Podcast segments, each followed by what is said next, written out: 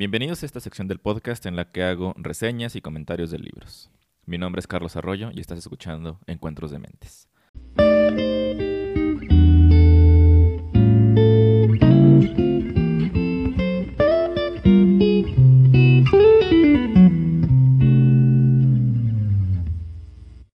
El libro que les quiero recomendar esta semana se llama The Happiness Hypothesis, Finding Modern Truth in Ancient Wisdom.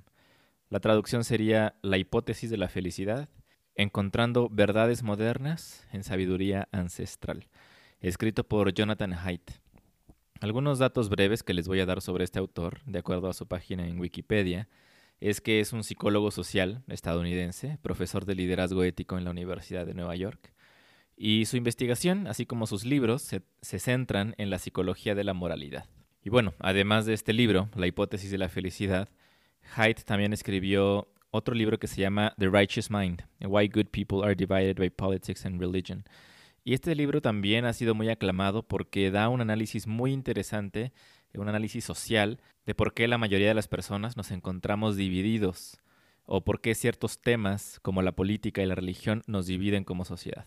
Entonces, ese libro fue publicado en 2012 y su libro más reciente se llama The Cuddling of the American Mind, How Good Intentions and Bad Ideas Are Setting Up a Generation for Failure. En español leí que tradujeron el título como Malcriando a la Juventud estadounidense. Suena bastante intenso ese título y al parecer este libro se trata sobre por qué ciertos cambios que han ocurrido en las últimas décadas alrededor de la educación de los jóvenes estadounidenses, en su opinión, están llevando a esa generación a ciertos fracasos en sus relaciones sociales. Sin embargo, del libro que vamos a hablar el día de hoy, The Happiness Hypothesis, tiene un subtítulo muy interesante, como ya lo mencioné. Es Encontrando verdades modernas en sabiduría ancestral. Y este subtítulo realmente da una muy buena idea de qué podemos encontrar en estas páginas. Me parece que Jonathan Haidt hace un excelente trabajo en explicar, desglosar y combinar las nociones y conceptos de filosofías antiguas con el conocimiento moderno que se ha acumulado en las últimas décadas por parte de la psicología, las neurociencias y demás estudios y ciencias de la mente y la salud. Lo que se propone este libro, y lo hace muy bien, es escoger 10 ideas. Es decir, este libro está dividido en 10 capítulos que corresponden a 10 ideas que provienen de tradiciones ancestrales, desde el budismo, la filosofía griega, la Biblia cristiana, la filosofía china, incluso el Islam, y estas son ideas que le parecen interesantes al autor o útiles para la vida y para la felicidad humana. Y lo que hace es extraer el principio básico de estas ideas, digamos, quitándole los adornos religiosos o los conceptos folclóricos, esotéricos y doctrinales, y los combina con la investigación más actual que tenemos en el campo e investigación de la psicología de la felicidad. Y hace todo esto con el propósito de poner en la mesa el argumento o contar la historia de las causas del bienestar y la felicidad humana, así como los obstáculos que en muchas ocasiones por ignorancia o por costumbre ponemos en nuestro propio camino. Un elemento interesante de este libro es su portada. No es muy obvio de inicio, porque en la portada parece haber una persona montando un elefante que está nadando. Es una imagen muy bella, por lo demás. Sin embargo, en las primeras páginas se vuelve mucho más evidente el hecho de que la persona montando el elefante es una metáfora con la cual Jonathan Haidt explica la división que existe en nuestra mente. Y esta es la primera idea antigua de la que aprendemos en este libro, la idea de que nuestra mente está dividida. Y la división de la mente a la que se refiere es la división de nuestra mente consciente con nuestra mente inconsciente. Y en este caso el inconsciente está representado por el elefante. Es una bestia enorme, fuerte, al mismo tiempo aparentemente sabia, pero también torpe, muy básico, muy instintivo.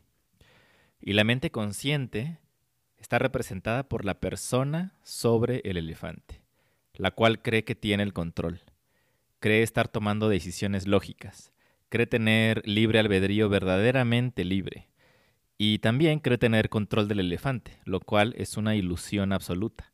La idea de la división de la mente es muy antigua, pero la ciencia actual nos ayuda a tomar ciertas acciones para que tanto el jinete como el elefante trabajen mejor en equipo.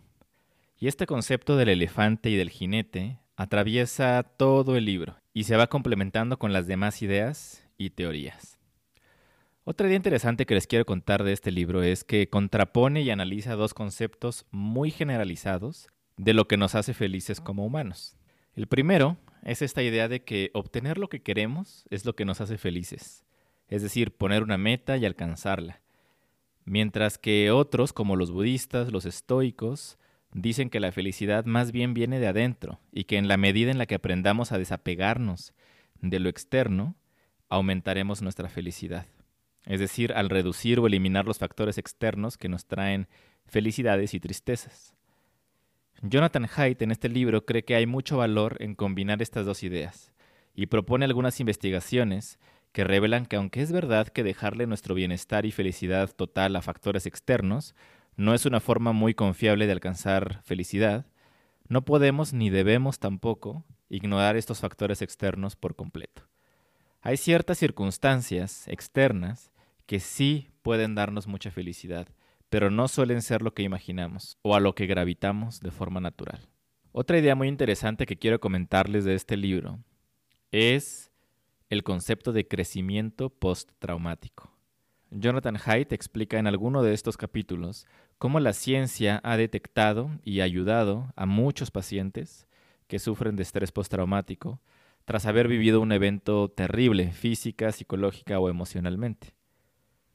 Sin embargo, sin quitarle nada al hecho de que efectivamente el estrés postraumático es absolutamente real, también hay mucha evidencia científica que muestra cómo y por qué muchas personas crecen y desarrollan habilidades y cualidades muy valiosas cuando se enfrentan a adversidades, y cómo cada una de estas adversidades nos pueden preparar para eventos traumáticos en el futuro, o incluso ayudarnos a superarlos una vez ocurridos. Me pareció un concepto bastante interesante, porque no quita la gravedad del tema del trauma, pero también nos ayuda a darle otra historia, a agarrarnos de cualquier experiencia traumática que hayamos tenido y utilizarla como un escalón para crecer más. La verdad disfruté mucho la lectura de este libro y me parece que el autor hace un excelente trabajo en desglosar y combinar las ideas antiguas con las ideas modernas en un libro relativamente corto.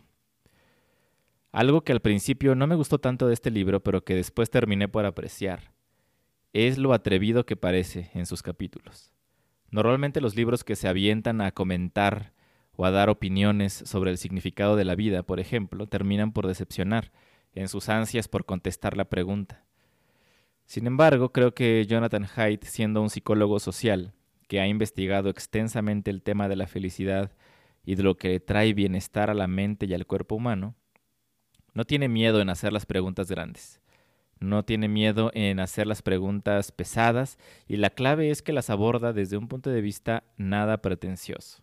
Al contrario, me parece que aborda las cuestiones importantes desde un punto de vista de curiosidad, presentando lo que las ideas del pasado nos han dejado y complementarlas con el nuevo conocimiento que hemos adquirido como sociedad humana. Nos encontramos parados sobre los hombros de gigantes en lo que respecta a esta pregunta del significado de la vida y lo que le da felicidad a nuestra vida. Y me parece que Jonathan Haidt nos ayuda a navegar estas aguas al conectar los puntos en donde tal vez muchos de nosotros no los habíamos visto. Entonces, en la escala de las cinco estrellas, le doy cinco estrellas a este libro, la, la, hipótesis de la felicidad, de Jonathan Haidt.